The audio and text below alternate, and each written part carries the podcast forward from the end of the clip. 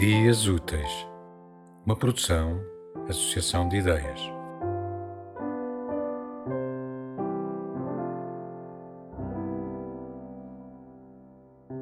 Sou a Kátia, sou livreira da Flaneur, que fica no Porto. Somos uma livraria e uma editora.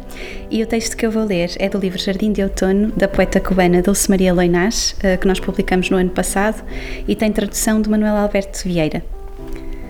Se o homem perdesse os pássaros do ar, os poetas inventariam novos pássaros, extrairiam pérolas do repuxo, sangue da música, para imitar o canto fenecido.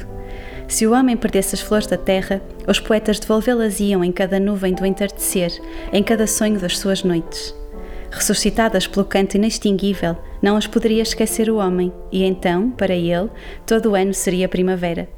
Se o homem perdesse os poetas, seguiria sendo dono do mundo. Porém, não escutaria o canto dos pássaros, mesmo que os pássaros cantassem todos os dias, nem saberia, mesmo que em sua poça tivesse, o que é, na verdade, a rosa.